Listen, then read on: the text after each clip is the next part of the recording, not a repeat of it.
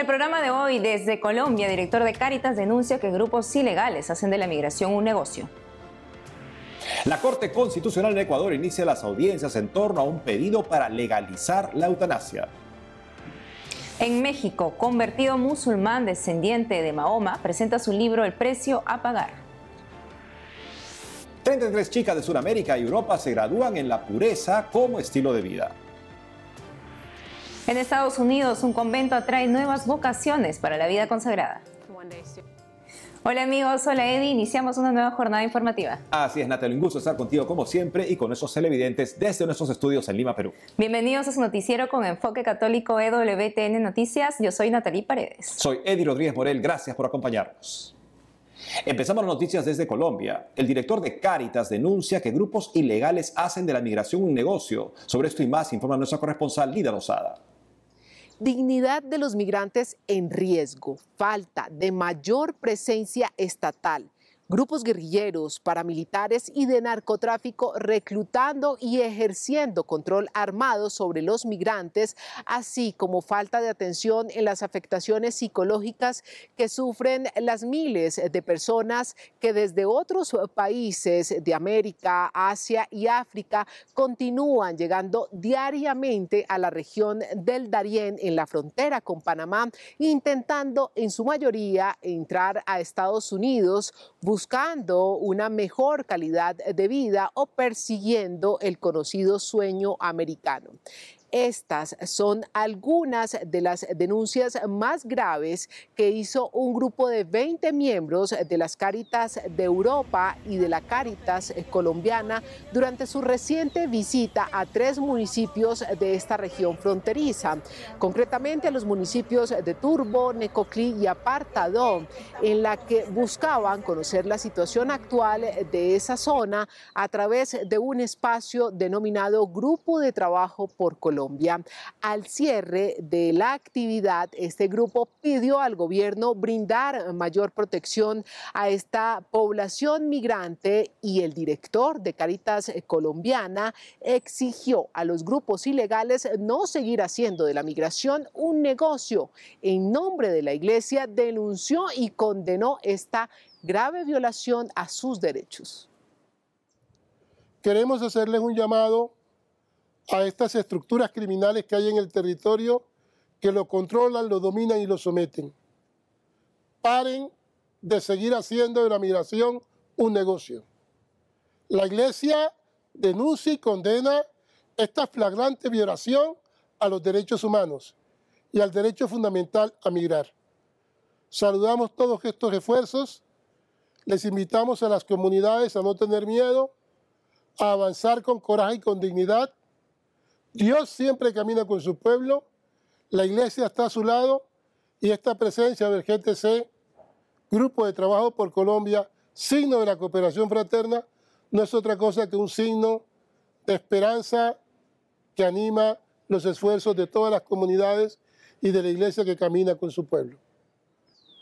Precisamente, un signo claro de esta misión que realiza la Iglesia a través de la diócesis de Apartadó y de diversas comunidades religiosas presentes en este territorio es el de las religiosas franciscanas de María Inmaculada, quienes además del acompañamiento espiritual, brindan en Necoclí atención a través de la alimentación diaria a cerca de 400 personas migrantes celebrando la Santa Misa, entregando mercados y compartiendo un desayuno especial con más de 250 familias de bajos recursos económicos en Bogotá, el cardenal Luis José Rueda Aparicio celebró la séptima Jornada Mundial de los Pobres. Durante esta actividad en la que él mismo sirvió la comida a muchos de los asistentes, el primado de Colombia y presidente del episcopado pidió a la iglesia en el país acoger el mensaje del Papa Francisco y seguir acompañando y trabajando decididamente por estas comunidades que tanta ayuda necesitan. Todo muy bien organizado para celebrar, para vivir y sentir la alegría de caminar con Cristo Jesús en este camino discipular misionero, compartiendo, tendiendo la mano a todos y como dice el Papa Francisco en el lema de este año en la Jornada Mundial de los Pobres, no alejes tu rostro de los pobres. Es decir, no nos hagamos indiferentes. Gracias a todos, al Banco de Alimentos, a la Fundación Música en los Templos, a todos los sacerdotes de este arciprestazgo y sus comunidades, a Cristovisión, a la Arquidiócesis de Bogotá, que nos permiten vivir profundamente el encuentro con nuestros hermanos más necesitados y sentir la alegría de Cristo, que se hizo pobre para enriquecernos a todos. La Iglesia colombiana se prepara para crear la pastoral digital en las diferentes jurisdicciones eclesiásticas del país. El encuentro de evangelizadores digitales, conocido como Hechos 29, que se realizó este fin de semana en la ciudad de Buga, determinó precisamente esta propuesta. Allí se reunieron por primera vez cerca de 40 influencers católicos del país, como son conocidos estos misioneros, y en un primer acercamiento pudieron proyectar lo que será esta nueva misión. El espacio de oración, convivencia y formación fue liderado por el sacerdote mexicano reconocido en redes como Padre Borre en articulación con la pastoral juvenil de esta jurisdicción y con el respaldo de la Conferencia Episcopal de Colombia. Precisamente tras este primer encuentro fue anunciado la convocatoria de un nuevo espacio similar para julio de 2024 aquí en la capital colombiana. Eh, la experiencia de Hechos 29 se resume en esto, en el compartir fraterno, no únicamente en el like, no únicamente en el compartir en la red social, sino también en el interactuar con el otro, en el ser y caminar con el otro. Que tengamos la posibilidad verdaderamente, como lo dice el Papa, de ir, ir al mundo entero anunciando la buena nueva, pero recordando que somos signo de la iglesia, de la iglesia que es comunión. Desde Colombia, Lida Lozada, EWTN Noticias. Y en Ecuador, la Corte Constitucional realiza audiencias en torno a un pedido para legalizar la eutanasia. Paola Roldán, de 42 años, quien padece una enfermedad incurable, presentó esta solicitud en agosto. Abogados y líderes pro vida temen que se origine un precedente. Sobre este caso, estamos en conexión con Marta Villafuerte, fundadora y directora nacional de Familia Ecuador. Marta Villafuerte, bienvenida a EWTN Noticias. Coméntenos cómo es el mal que sufre Paola Roldán. Muchas gracias, Natalie. El ELA, que es una esclerosis lateral amiotrófica, es una enfermedad degenerativa que compromete todos los movimientos musculares del cuerpo humano. Este es un diagnóstico que en nuestro país eh, se ha dado muy poco, un porcentaje mínimo, y a raíz de eso se ha iniciado un debate recién, en año 2023, que no se ha dado antes en nuestro país. ¿Cuáles son los argumentos que utiliza Paola para pedir la eutanasia? Paola, a través de sus abogados, lo que ha solicitado es que se le permita arreglar o coordinar eh, brevemente lo que podemos saber de manera superficial, ya que detalles de diagnóstico médico no hemos tenido acceso.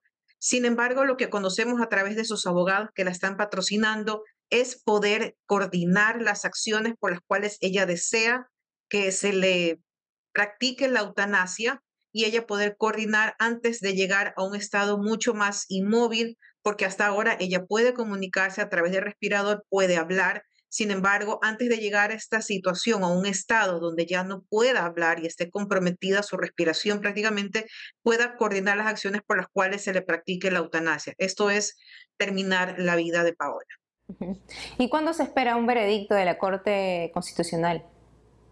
Bueno, esta semana la Corte Constitucional abrió la audiencia para recibir más de 15, aproximadamente 20 ponencias, de las cuales en su mayoría son argumentos jurídicos para modificar o reinterpretar nuestro Código Orgánico Integral Penal a través de su artículo 144, que es el único artículo que tipifica el homicidio. Este es muy delicado, ¿por qué? Porque no hay una ley en nuestro país hasta el día de hoy, no existe la pena de muerte, no existe ni siquiera la cadena perpetua y se está tratando el único artículo que tipifica eliminar la vida de otro ser humano.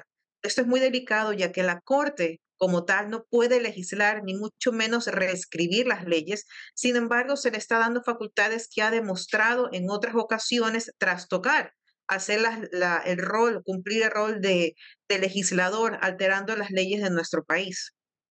¿Y qué acciones están realizando desde Familia Ecuador ante este hecho?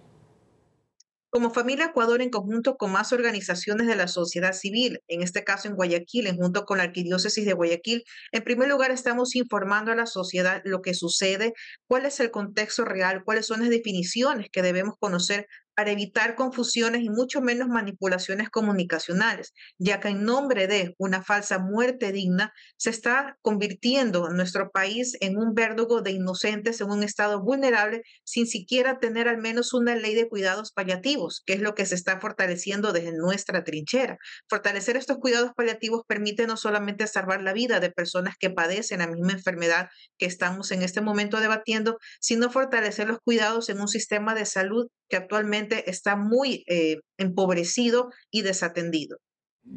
Marta Villafuerte, muchas gracias por todo lo que nos ha comentado hoy. Muchísimas gracias a ustedes por el espacio. El iraquí Mohamed al-Sayid al-Musawi, hoy bautizado como Joseph Fadel, era una persona destacada en el mundo musulmán, pues es considerado descendiente directo del profeta Mahoma, fundador del Islam. Su vida cambió al conocer a Cristo. Nuestra corresponsal Ana Paula Morales nos cuenta esta historia. Joseph Fadel, de 59 años de edad, comparte en México su testimonio en su libro El precio a pagar. Tras brindar la ponencia magistral coordinada por Ayuda a la Iglesia Necesitada, en este marco fue entrevistado por EWTN Noticias. Yo era un personaje muy importante en la religión musulmana porque yo eh, fui descendiente directamente de Mahoma, de su linaje, y por eso sentí que Dios fue a buscarme y me dio un trato muy especial. A causa de su conversión al catolicismo y su bautizo en el año 2000, su propia familia emprendió una persecución en su contra. Sus padres lo denunciaron ante las autoridades para que fuera enviado a la cárcel. El Corán dice que cualquier persona quiere convertirse a otra religión, es permitido matar a esa persona. Y el Corán para cualquier musulmán es la palabra de Dios bajada del cielo. Hay muchas personas que quisieron en algún momento convertirse al catolicismo y no llegaron con vida, los mataron. Yo tenía que ser muerto el día de hoy porque me dispararon en el pecho, pero gracias a Dios me salvó y gracias a Él estoy aquí hoy platicando y dando mi testimonio. Joseph Fadel comenta que si bien logró vencer esta agresividad, su vida se mantiene en peligro. Sigue siendo buscado por algún extremista islámico para matarlo. Enfrenta la incertidumbre con su fervor a quienes considera sus salvadores, Jesús y la Virgen María, que le dan paz y tranquilidad. Me enamoré de Jesucristo y además Él también me quiere. No es nada más un amor de una parte, es viceversa. La Virgen en todo el mundo es la madre verdadera para el ser humano. Es el regalo de Dios para nosotros. Dios no nos quiso huérfanos en el cielo, por eso nos regaló a la Madre Virgen María. Gracias a Dios ella tiene el más grande corazón y siempre nos ayuda. En su visita a México, Joseph Fadel conoció la historia de la Virgen de Guadalupe, de quien quedó encantado. Estoy muy impresionado de la historia de la Guadalupe y además Juan Diego lo veo una persona muy humilde y muy cariñosa. Gracias a Dios por esa gracia que ustedes tienen en México, para que entiendan cuánto la Virgen los quiere a ustedes, los Méxicos. Hasta llegó a su tierra y les dejó un mensaje grande. Joseph Fadel cerró en México su gira por Latinoamérica. Su testimonio se recoge en el libro El precio a pagar. Regresó a Francia donde actualmente vive. En Ciudad de México, EWTN Noticias, Ana Paula Morales. Nos vamos a una pausa, pero al volver, 33 chicas de Sudamérica y Europa se gradúan en la pureza como estilo de vida.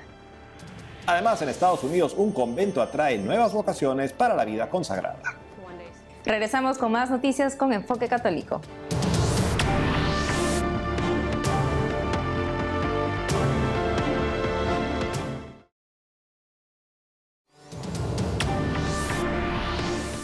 Contamos que chicas de Sudamérica y Europa se graduaron en la virtud de la pureza como estilo de vida. ¿De qué se trata? Bárbara Socorro recogió sus testimonios en el siguiente informe. Veamos.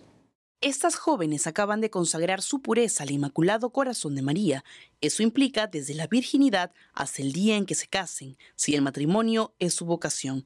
También modestia o pudor al vestir, hablar y oír al conducirse en la vida. Marie, Alex Mart y Fiorella son las primeras en culminar la preparación Explosión de Pureza, una campaña internacional que promueve en las jóvenes la virtud de la pureza como estilo de vida. Encontré en Explosión de Pureza principios de vida, un estilo de vida que, del que ya no se habla en estos tiempos. Y yo sé que es muy difícil hablar de esto a los jóvenes porque no, no conocen nada de, todo lo que es la virtud y una buena vida. Em, me pareció importante porque es mi deber como católica de dar luz al mundo ella es Marie Ench, una joven de 16 años de nacionalidad suiza y peruana. Desde Europa, donde radica, se preparó durante cinco meses con otras 32 chicas de otros países para aprender a vivir la virtud de la pureza. A mí me ha marcado muchísimo, primeramente, el, el, interés que han mostrado las chicas por, por explosión de pureza, por todo lo que decían las hermanas. La verdad es que yo no me lo esperaba para nada. Em, hay que decir que yo viviendo aquí em, he visto mucho desinterés de la parte de los jóvenes por eso.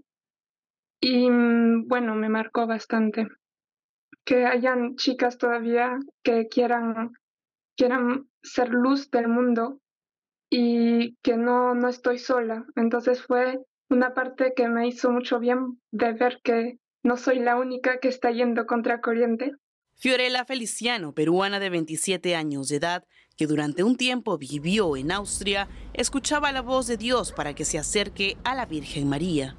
Veo que, ok, tengo un referente. Mi norte es Jesús. ¿Y cómo llego?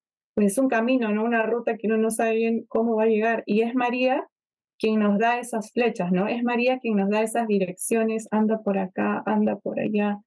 Fiorella cuenta que fue muy completa la formación de la campaña Explosión de Pureza, organizado por el Apostolado Juvenil Jóvenes Unidos Marianos Misioneros de la Asociación Católica Nuestra Señora del Encuentro con Dios, en base a objetivos semanales en torno al servicio, oraciones y vida de santas.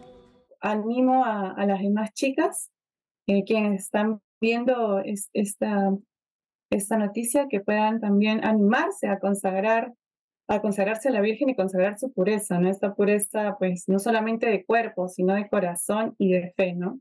En este momento, Fiorella está enfocada en llegar a más jóvenes para que, como ella, se consagren a la Virgen María. Desde Venezuela, Alex Mart Herrera, de 30 años, también consagró su pureza al Inmaculado Corazón. Es importante porque la pureza, la modestia y la castidad ordena nuestro corazón, ordenar eh, nuestro amor. Y así podemos ser más dóciles para tener virginidad de corazón, que en concreto quiere decir que nuestro corazón es todo de Dios y Él, como dueño de nuestro corazón, nos permite amar a las criaturas y a los bienes materiales de forma ordenada. Alex Marth me cuenta que sus padres no pudieron acompañarla durante la misa de su consagración, ya que son protestantes. Sin embargo, la Virgen María hizo de las suyas para unirla más a sus padres durante su preparación.